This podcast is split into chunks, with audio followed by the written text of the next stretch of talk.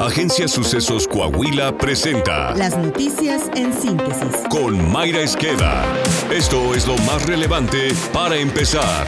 México se encuentra entre los países más rezagados en salud. Dio a conocer el Centro de Estudios Económicos del Sector Privado. Subrayó el reciente reporte de la Organización para la Cooperación y el Desarrollo Económico, cuyo contenido muestra que México ocupa el último lugar en la mayoría de los indicadores y los últimos lugares en otros cuantos. Ello se da en el marco de la desaparición del Seguro Popular, el fracaso del INSABI creado por el gobierno federal morenista y el intento de conformar el esquema IMSS Bienestar. El organismo advirtió que las brechas de salud frente a los otros 37 países que integran la OCDE son añejas, prácticamente las mismas que se tuvieron en el estudio que la organización dio a conocer en 2019. El organismo recomendó al gobierno federal ordenar sus funciones de atención médica y su financiamiento, así como asegurar el abasto de medicinas, insumos y dispositivos médicos y la vacunación efectiva, y además que se simplifique y eficiente los trámites y regulaciones.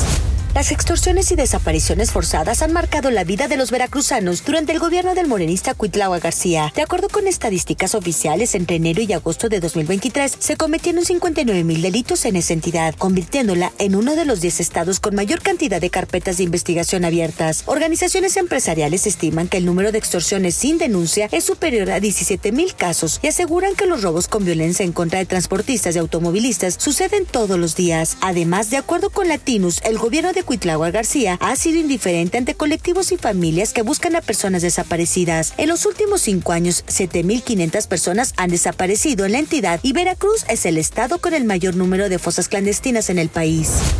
En Chiapas, gobernada por el morenista Rutilio Escandón, cuatro mujeres fueron asesinadas a balazos y puñaladas en hechos diferentes durante los últimos días. La última víctima fue una mujer de alrededor de 35 años de edad. Perdió la vida luego de que un hombre, al parecer su pareja sentimental, le enterrara una navaja en la espalda en al menos cinco ocasiones. En otro hecho, Maribel Cajija, de 22 años de edad, y una amiga fueron plagiadas de un centro nocturno ubicado en el municipio de Reforma y luego aparecieron muertas con varios disparos en su cuerpo, incluso el tiro de gracia. Otro feminicidio más ocurrió contra una mujer indígena de nombre María Luisa Etzin Pérez con ocho meses de gestación, quien fue asesinada por su propio esposo en el municipio de Chanal. De acuerdo al informe, los rastros de la violencia por prejuicio, violencia letal y no letal contra personas LGBT más en México 2022, realizado por Letra S, se registraron 87 muertes violentas de personas de la diversidad sexual durante el año pasado, por motivos principalmente relacionados con su orientación sexual, identidad o expresión de género. Esta cifra, reportada en 2022, representa un incremento con relación a la registrada en años anteriores, pues en 2021 fueron 78 y en 2020 79. De acuerdo al estudio, en los últimos cinco años se han contabilizado 453 muertes violentas de personas de la comunidad LGBTIQ. Un hombre adulto se arrojó al vacío junto a su hijo menor de edad en la estación elevada Félix U. Gómez de la línea 3 del Metro Monterrey. El adulto falleció en el hospital. Ambos fueron atendidos en el lugar por elementos de protección civil y Cruz Roja, quienes los trasladaron al hospital universitario y a la clínica 21 del IMSS. La caída sufrida por el hombre y el menor fue desde una altura de 20 metros aproximadamente, por lo que los dos presentaron lesiones graves. El menor de edad tiene entre 5 y 6 años de edad y el adulto tenía 35 años y sufría de ansiedad. Cinco trabajadores murieron tras el desplome de un andamio en las obras de construcción de la carretera Pachuca-Huejutla. La tragedia ocurrió a la altura del kilómetro 17 más 590 en el tramo real del Monte Huasca. La estructura colapsó desde una altura de 25 metros mientras los trabajadores realizaban un colado. Política. Este domingo Samuel García se despidió de Nuevo León durante su última rueda de prensa en la que agradeció la confianza de la gente y aseguró que ganará la grande. Su precampaña arrancará este lunes y anunció que Jorge Álvarez Maínez asumirá la coordinación de campaña. Ya hoy tenemos un anuncio muy importante que darles, pero va a ser sellado con un tequilita.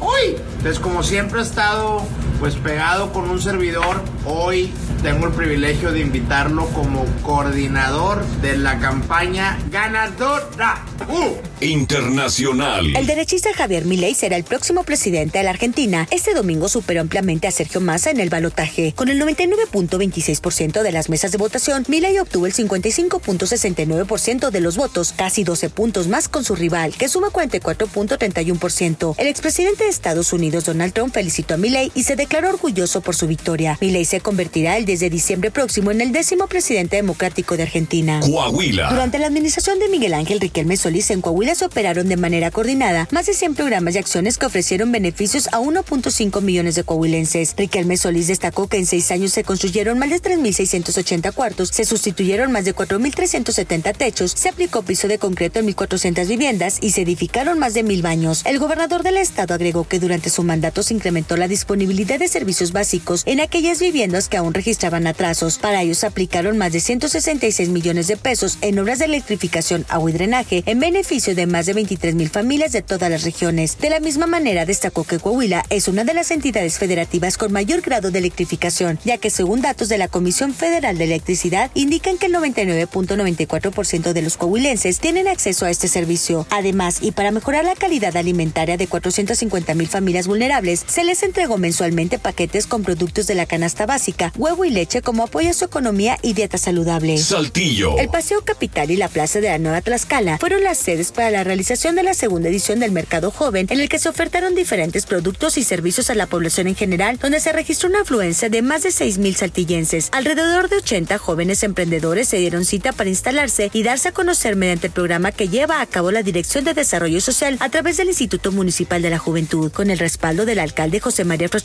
El Mercado Joven se llevó a cabo en horario de 15 a 19 horas y fue visitado por cientos de familias saltillenses en el Centro Histórico de Saltillo, dijo Aníbal Soberón Rodríguez, director de Desarrollo Social. El avance de nuestro podcast deportivo con Alondra Pérez. Checo Pérez conquistó el subcampeonato de la Fórmula 1. América Femenil consigue pase a final. Espera rival entre Tigres y Rayadas. Le tengo todos los resultados de la semana 11 en la NFL. Está usted bien informado. Somos Sucesos Coahuila.